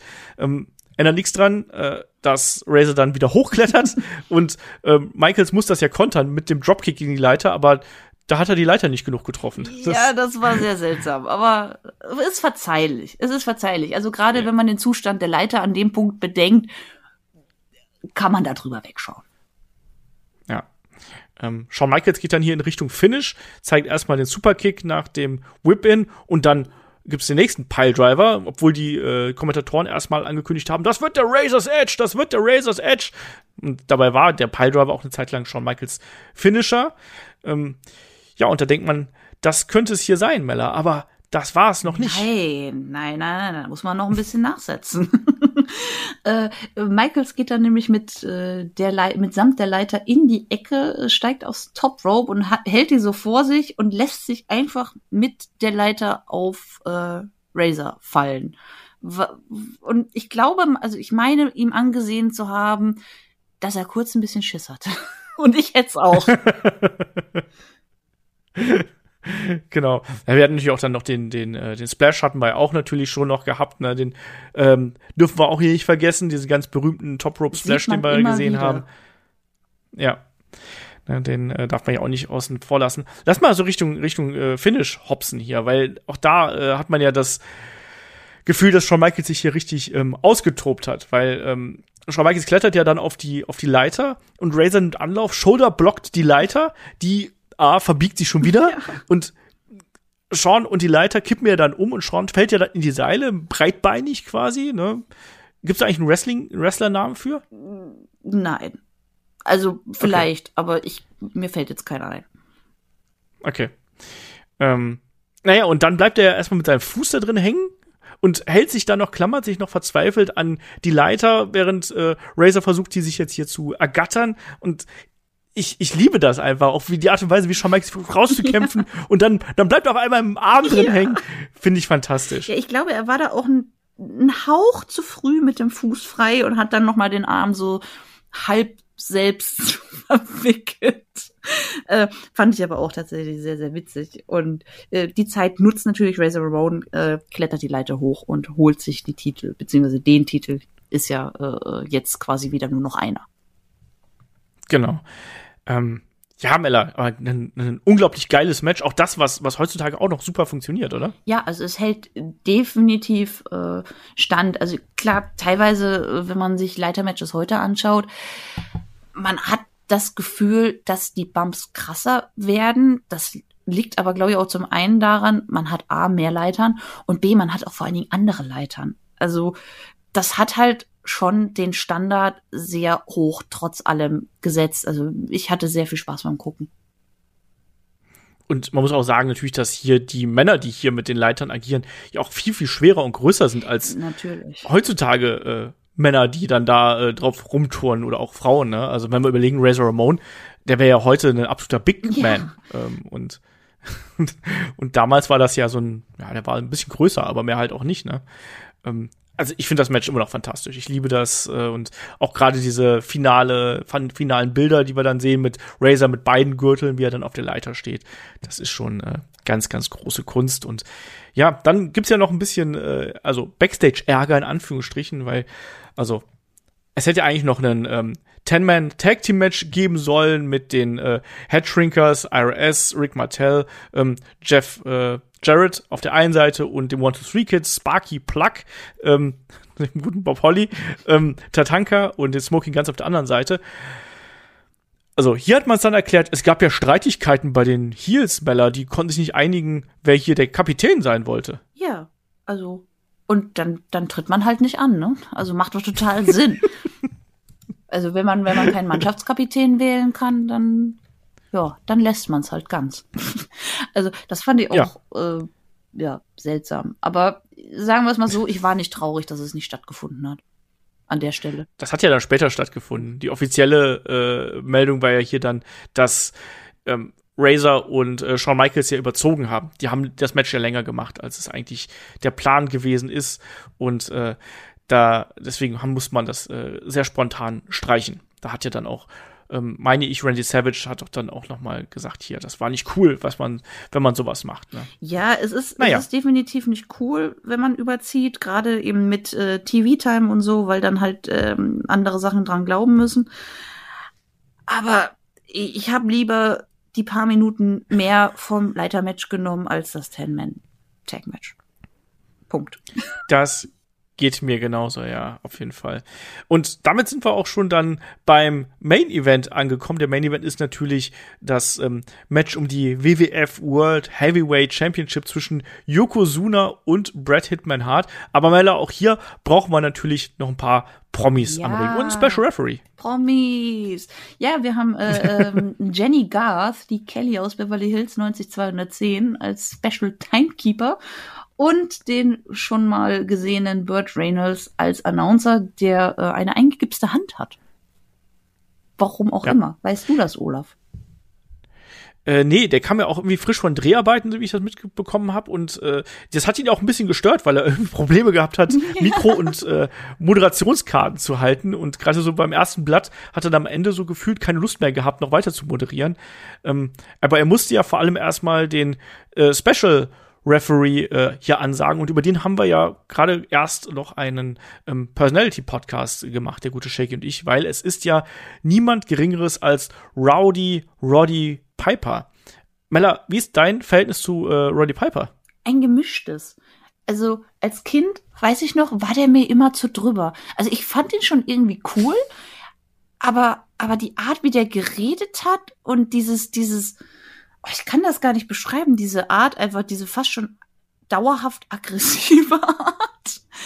ähm, die haben mich so ein bisschen eingeschüchtert immer als Kind. Aber ich mochte ihn sehr gerne. Ich fand ihn immer sehr lustig. Und ich mag ihn auch Okay. immer noch. Hast du ihn eigentlich mal getroffen? Der war doch auch mal auf der Comic-Con ich oder war sowas. da kann das sein? nicht. Ich war da nicht Ach so, dabei. und ich habe auch dementsprechend kein Foto mit ihm und ihn nicht getroffen. Das ist sehr schade. Ja, aber ich kann mich dran erinnern, dass da ganz viele Ja. WXW-Talents, Offizielle und so damals äh, Fotos mit äh, Hot Rod Genau. gemacht haben. Da gab's auch so ein Gruppenfoto und ja, nee, Genau. da war ich leider nicht dabei. Naja, Main Event Time. Ähm, Bret Hart gegen Yokozuna. Bret Hart, der kommt hier humpelt zum Ring und wir haben natürlich den gleichen Main Event wie im Vorjahr, also ähm, nur unter anderen Vorzeichen, ne, wie bei WrestleMania 9, damals Bret Hart Champion und Yokozuna der Challenger. Hier ist es jetzt umgekehrt.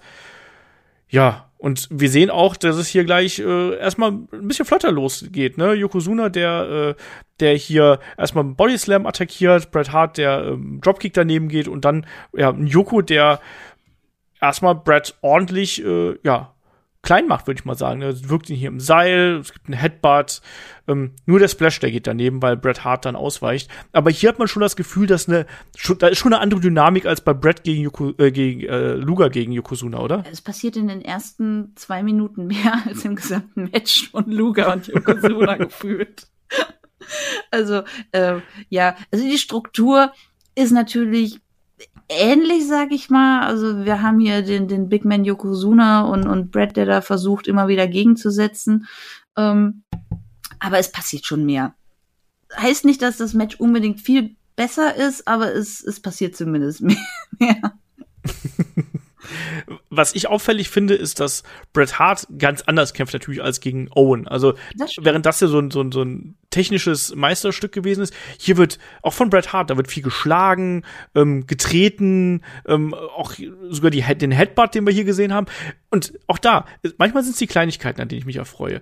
Es gibt ja dann so äh, Bret Hart, der dann äh, mit, mit äh, nach diesem fehlgeschlagenen Splash, der dann, der dann attackiert und der dann auch als Schlusspunkt so ein, so ein Headbutt hier setzt und dann auch erstmal da so, sich so, so, so krümmt und so, ah, Mist, der war vielleicht keine gute Idee. Und Yoko ist erstmal so ein bisschen starr vor Staunen und hat dann so eine verzögerte Reaktion und setzt sich dann auf seinen Hintern. Das hat mich auch sehr belustigt. Ich fand, das war halt geil verkauft, oder? Schon, also zum einen natürlich von Brad, also jeder weiß, wenn man sich den Kopf stößt, ob jetzt absichtlich oder nicht, weil nichts anderes ist es ja ein Headbutt, äh, das tut weh. Also klar, ne, hält man sich erst bei den Kopf, aber auch, wie du schon sagst, diese verzögerte Reaktion von Yokozuna, der erstmal so richtig perplex ist und dann einfach so umpummelt, sage ich jetzt mal. Also der sich da eben auf sein Hinterteil setzt. Mm. Das fand ich auch äh, äh, witzig zum einen, aber auch sehr, sehr äh, cool gemacht, muss ich auch sagen, ja. ähm, auch Bret Hart, der dann, äh, nachdem beide wieder auf dem Bein sind, das meine ich, dass er anders kämpft hier, ne? Da kann natürlich auch probieren können, irgendwie was Technisches zu machen oder Dropkick, keine Ahnung was, aber der dann einfach zuschlägt. Der dann mehrfach zuschlägt, Joko auch in den Bauch schlägt und dann Joko auch hier wirklich dann zum ersten Mal klar zum Boden bringt, nämlich indem er ihm einfach mit einem Double X-Handle Blow in den Rücken donnert anders. Also das, das fand ich hier so interessant, weil das fühlt sich ganz anders an, auch als das Match aus dem Vorjahr. Ähm, Jim Cornette greift natürlich dann ein, zieht ähm, Roddy Piper aus dem Ring, weil der versuchen wollte, hier anzuzählen.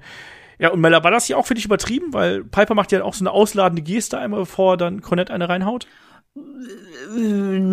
Es entspricht seinem Naturell, würde ich jetzt mal sagen. Der war schon okay. Und ja, dann haut er eben erstmal schön dem Cornette eine aufs Maul, wie sich das gehört. Und dann gibt's auch irgendwie so ein ein Headbutt, Fragezeichen, von äh, Yokozuna gegen den am Boden liegenden Brett, Fragezeichen in dem Sinne. Ich bin mir nicht sicher, ob er ihn auch überhaupt nur ansatzweise erwischt hat damit. Ja, also auch hier, die beiden verkaufen es als Kampf. Ne? Beide sind erschöpft von ihrem ersten Match und ähm, kämpfen hier wirklich auch auf dem Boden. Und deswegen äh, finde ich eigentlich ganz also es ist kein schönes Match, ganz, klar zu sagen, und auch kein spektakuläres Match, aber man versucht hier schon eine Geschichte auch äh, zu verkaufen. Und Yoko übernimmt dann erstmal wieder das äh, Kommando, wirft Bret Hart nach draußen, ähm, äh, Bret Hart humpelt weiter ne, und wieder zurück im Ring. Ähm, soll es dann diesen ähm, eingesprungenen Splash von Yokozuna geben. Bret Hart weicht aus, ähm, zeigt dann den, ähm, den Bulldog vom zweiten Seil. Auch das stelle ich mir für jemanden mit den Ausmaßen und dem Gewicht eines Yokozuna sehr unangenehm vor, so einen Frontbump, oder? Also du musst ja auch irgendwo die Arme da weg und so, keine Ahnung. Ja, vor allen Dingen dann auch wieder hochzukommen, stelle ich mir an. Also jetzt ohne Spaß, also der hat ja schon Bauch, ne? Und, und da. Dezent. De, dezent, ja. Und, und da erstmal wieder auf die Beine zu kommen, weil gefühlt hat er ja mehr Bauch als Beine. Und von den Verhältnissen, das stelle ich mir auch echt schwierig vor. Also. Das ist halt wirklich massive Arbeit, die er leisten muss. Ja, ne? also, ne, man kann sich da so ein bisschen äh, über die Kondition äh, von, von Yokozuna beschweren, aber es, wie du sagst, es ist einfach Arbeit, mit diesem Körper da zurechtzukommen in einem Match. Ja. Ja, und dafür jetzt gerade gegen Ende, da gibt er auch noch mal alles. Also das ist auch so mein Eindruck, dass er hier wirklich dann noch mal alles rausholt. Ähm, wir sehen dann eben noch mal die äh, die Clothesline von Bret Hart. Auch die wird von Yoko verkauft bis zum ich geht nicht mehr. Ne? Diese Hardtech Clothesline. Ja. Also der nimmt da einen richtig ja, also, hohen Bump für seine Verhältnisse. Ja, ja, und die sehen halt auch dann krass aus, ne? Wenn wenn er dann fällt und der der lag ja quasi in der Luft. Ja. In dem Augenblick, ne? Ähm, ja, Bret Hart ähm, geht aufs zweite Seil, äh, äh, will hier eine Aktion zeigen. Um, Joko ist aber schon wieder auf den Füßen, fängt Bret Hart auf und dann, ohne ihn abzusetzen, direkt in den Belly-to-Belly-Suplex. Das fand ich auch sehr beeindruckend. Auch das hart, oder? Ja. Und ja, dann, ja. dann neigt es sich dem Ende zu. Denn äh, danach soll ja der Bonsai-Drop folgen, der äh, devastating, wie man so schön im Englischen sagt, ist. ähm, also äh, Yokozuna äh, zieht oder Bret Hart dann in die Ecke, geht aufs zweite Seil und dann wird's merkwürdig. also er nimmt da ja quasi so ein bisschen Schwung und verliert das Gleichgewicht? Fragezeichen. Ja. Das äh, das war Schwäche. Äh, ja, Schwächeanfall. Äh, Zuckerkoma, keine Ahnung. Also äh, ich sage jetzt einfach mal, er verliert das Gleichgewicht, fällt nach hinten. Äh, die Kommentatoren äh, betonen auch noch, dass er sich quasi den, den Hinterkopf so ein bisschen anhaut. Und ja, Bret Hart pinnt ihn. Ja. Auch ein doofes Ende, oder? Ich fand das schon als Kind merkwürdig also ich, ich habe mich gefreut, weil Bret Hart besiegt Yokozuna, yay. Und ist Champion, nochmal yay. Aber das Ende, also das Finish, also man, man, man rafft ja nicht, warum er jetzt fällt. Also ich, ja. bin mir immer noch nicht sicher, ob das, ob das, oh, ich verliere das Gleichgewicht sein sollte oder, oder ich weiß es nicht. Es war komisch. Aber es war das Ende. Genau, es war das Ende. Bret Hart ist neuer Champion. Auch dann äh, Roddy Piper legt ihm ja so ganz flink hier den äh, Titel so auf die Brust und macht sich dann ja aus dem Staub und Yoko hinter ihm her, als ob Roddy Piper was dafür können würde, dass er hier vom, vom ja. Seil fällt. Sehr, sehr merkwürdig. Naja, und dann gibt's ja diese berühmte ähm, Abschlusssequenz, wo dann äh, erstmal Lex Luger zum Ring kommt äh, und Bret Hart hier gratuliert und dann noch viel, viel mehr Babyfaces inklusive ähm, auch Burt Reynolds natürlich hier zum Ring kommen und gratulieren und äh, wird auf den Schultern gehoben und dann kommt auch noch Owen Hart raus, ähm, der dann äh, böse guckt, weil er ja natürlich weiß, liebe Männer, ja, wenn die Matchreihenfolge anders gewesen wäre, dann wäre ich hier Champion und ich bin eigentlich der legitime Titelträger hier. Ja, natürlich. Also er hat ja schon bewiesen, dass er der bessere Bruder ist. Und wie kann das dann sein, dass der Bruder trotzdem den Titel hat? Also das, das geht ja nicht. ja, und man hat natürlich dann hier so ähm, sehr logisch einfach die weitere Fehde aufgebaut und die natürlich dann auch Richtung SummerSlam weiter fortgesetzt. Ähm, damit geht dann auch die Show hier off-air und damit gehen wir auch gleich off-air. Aber Mella, ich muss dich natürlich fragen, ähm, was ist denn dein Abschlussfazit hier zu ähm, WrestleMania 10? Also beim letzten Mal hast du mir noch Schläge angedroht. Ähm, Komme ich diesmal ungeschoren davon? Ja, du bist ja diesmal nicht schuld. Das mal vorweg, okay. sondern die Zuhörer. Also ich bin sehr froh, dass äh, Hard Match, also Brett gegen Owen noch mal gesehen zu haben und das Leiter Match den Rest, ah, da muss ich noch mal ein Wörtchen mit den Hörern reden. Also ihr, äh, guckt euch gerne diese Matches einzeln an, sie sind es wirklich wert. Aber äh, der Rest ist eher so Trash und nicht mal lustiger Trash. Also das kann man sich wirklich getrost sparen. Also nur ein bisschen Schläge diesmal. Ach so, okay. Ja, also ich bin auch äh, tatsächlich ein bisschen schockiert, ehrlich gesagt. Ich hatte die WrestleMania so in der Gänze als besser äh, in Erinnerung. Also mir fehlt halt hier wenigstens noch so zwei, drei Matches, wo ich sage, ja, das war in Ordnung. Aber de facto hatten wir hier entweder so Fünf-Sterne-Dinger oder so dat. Also richtig ja. miese Matches dann größtenteils, oder? Also ich muss sagen, der Main Event, als ich es gesehen hatte, war ich noch äh, äh, verärgerter. Jetzt bin ich ein bisschen versöhnlicher damit, muss ich sagen. Bis auf halt das komische Finish. Der war ja noch okay, aber es ist halt auch nach dem Leitermatch darauf zu folgen und so ein Main Event zu bringen, ist halt auch schon ein bisschen hart. Aber ich meine, die Leute sind glücklich aus der Show gegangen, dadurch, dass äh, Bret Hart Champion war und die haben zumindest zwei sehr tolle Matches bekommen. Aber wie gesagt, alles in allem. Ich hatte auch gedacht, da wäre mehr drin, gerade bei so einem Jubiläum. Also ging mir da tatsächlich sehr, sehr ähnlich. Und äh, auch da ist so ein bisschen die Nostalgie vielleicht ein bisschen stärker. Ich glaube, da hat man vielleicht auch manche Geschichten äh, anders wahrgenommen. Also Crush gegen Randy Savage zum Beispiel habe ich jetzt als zwar durchaus solides Match wahrgenommen, aber da hat mich wahrscheinlich auch diese Stipulation viel, viel mehr gestört, als das damals der Fall gewesen ist. Ne? Oder für mich ist auch die anderen kleinen Matches, die wir dazwischen gehabt haben. Aber ähm, wir hatten trotzdem natürlich zwei herausragende Matches hier mit dem Leiter-Match und mit dem ähm, Opening-Contest. Und wenn man da mal überlegt, ich meine, das waren immerhin knapp 40 Minuten Matchzeit, die wir hier gehabt haben. Und der äh, Pay-Per-View ging mit diesen beiden Matches. zwei Stunden 40, also ja. Verhältnis. Ja, ja, aber man, man, man hat hier schon die Zeit recht gut verteilt. Also man hat den beiden offensichtlich großen Matches, mal, jetzt mal von den beiden Titelmatches, die wir hier haben, abgesehen, den hat man schon äh, deutlich am meisten Zeit äh, einberaumt. Also, ja, ich weiß nicht. Mella sagt was Schönes. Was Schönes. Okay. Ähm, aber doch, dann äh, sind kommt. wir an der. Ja, ich weiß nicht. Ich, hab, ich hoffe immer noch, dass ich mal vernünftige Antworten von euch allen hier bekomme. Niemals. Niemals, genau. genau das. Ähm, ansonsten, ähm, ich weiß gar nicht, Mella, wollen wir das noch mal machen, so in absehbarer Zeit? Was denkst du? Hast du noch mal Bock? Oder? Da sollen die Leute doch mal was vorschlagen, was Schönes. Gerne wieder die 90er. Genau. Schreibt uns sehr gerne entweder bei Discord oder unter einen Beitrag oder schreibt eine Mail an fragen.headlock.de. Also wir haben noch Spaß da drin, auch wenn, ich bleib dabei, dass darüber Podcasten äh, fast mehr Spaß macht, als das anzuschauen. Lass oder? das fast weg, es ist so. Also mal gucken. Also schreibt uns sehr gerne. Also wenn ihr Mella und mich da nochmal hören möchtet, dann ähm, gebt uns sehr gerne Feedback. Und ich glaube, dann kann ich auch einen Deckel drauf machen, oder? Ja. Außer du hast einen Wok.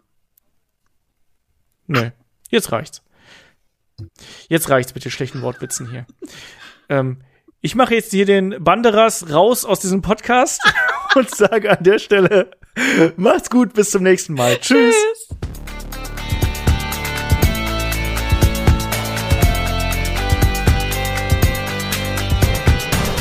Headlock, der Pro Wrestling Podcast.